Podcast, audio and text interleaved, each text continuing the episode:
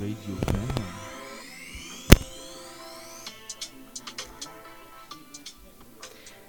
So, hello everyone, welcome on Finland Radio. So, my name is Diana and I'm here with two beautiful ladies. Meet Louise Hello. and say hello to Mary. Hello. How are you guys? Fine, fine. So what what the what the subject today? Well, the question of the day is what if your husband could get pregnant? Wow. That's a that's a tough question. Um Okay, so what do you think about that? Um, I don't think it would be great. I mean, it could maybe even be scary. Um, we, I mean, women, used to give birth since the beginning, and it's a gift from nature. I'm really religious, so yeah, it's it's a gift from God. Yeah, but it, it can be also um, a good solution for i- if the wife is infertile uh, and the parents want absolutely a child. I mean, that's a good solution Yeah, they, they too. could uh, they could decide which one of them uh, is going to give birth. Yeah. Yeah, but I'm still thinking that uh, women have that power and should still have that power, even if men could. Like, um, women always used to give birth, and I don't know why it should, it should change. Um, during generation and generation, we always gave birth, and it never. It, it, it, n- it has never been a problem. Yeah, I agree, but don't you think uh, it may be too dangerous? Uh, it's dangerous for the dad, but also for the features. So I, I- I agree with you uh, for for that. Um, and it could not work. Also, it could not work, and um, yeah, that can be dangerous. So, what would you would be your re- reaction if your husband was pregnant? Like, hey, Whoa, hello. uh, That It's kind of hard because It's rare. Also, it's Yeah. ra- it's rare. But um, I, I don't know. I. Ah, ah, that's a that's a tough question. I mean, uh, uh, also it, it mi- depends It, actually. it might be very expensive uh, to the the dad giving birth. I mean, that that's hard. I don't know. And um, if a man give um, birth to a child, the baby and the father would have a, a special relationship. Yeah. yes, yes. Well, uh, let's take a little music- musical break and see you back after that. After that.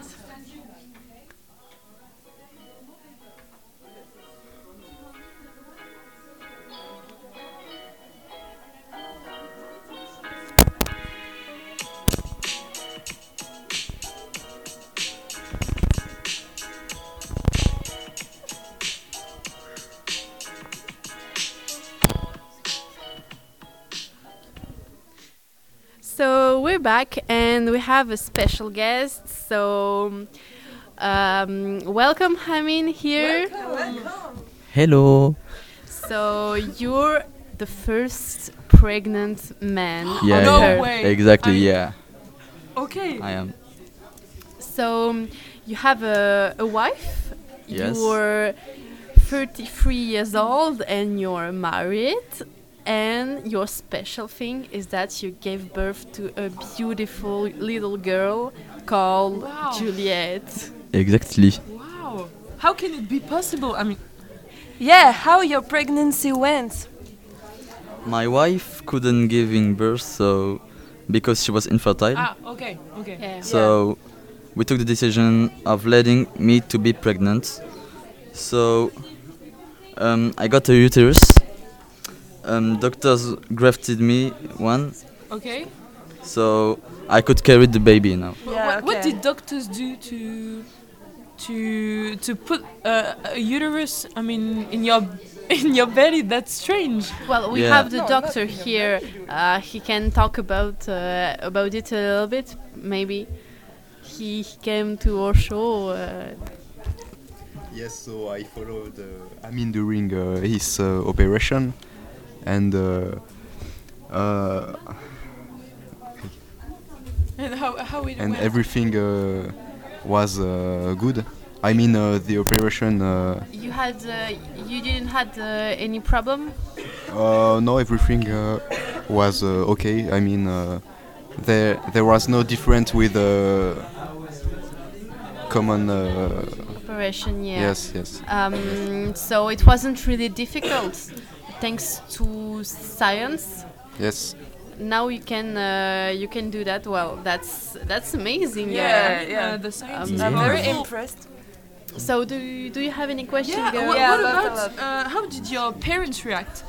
I mean, uh, did they understand or? Yeah, this, they understood, and they know that giving birth is one of the best things on, in of my life.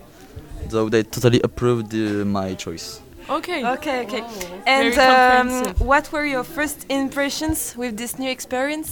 Because you were the first man to giving birth, so it's kind of Yeah, Amazing. but um, giving birth is uh, a milestone, uh, so uh, it doesn't uh, doesn't care. A big moment in your life. Yeah, exactly. And what about your what about your colleagues? What about your colleagues at work? What were they thinking? Well, well, yeah.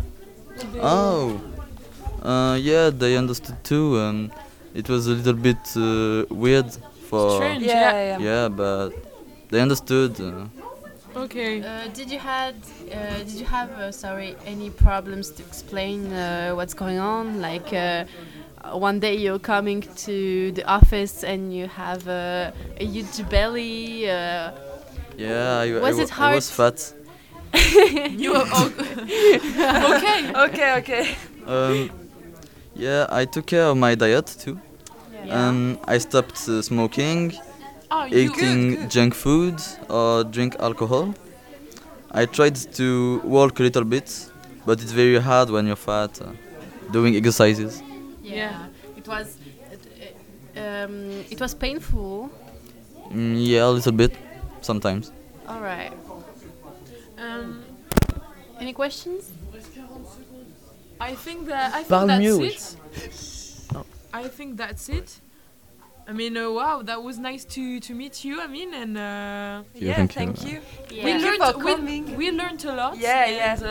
Uh, yeah, that was cool. Thank you. Thank you, bye. Thank you, Thank invited you me. so much. Uh, so um, let's meet uh, the next week for our next question. Have a good day. Yes.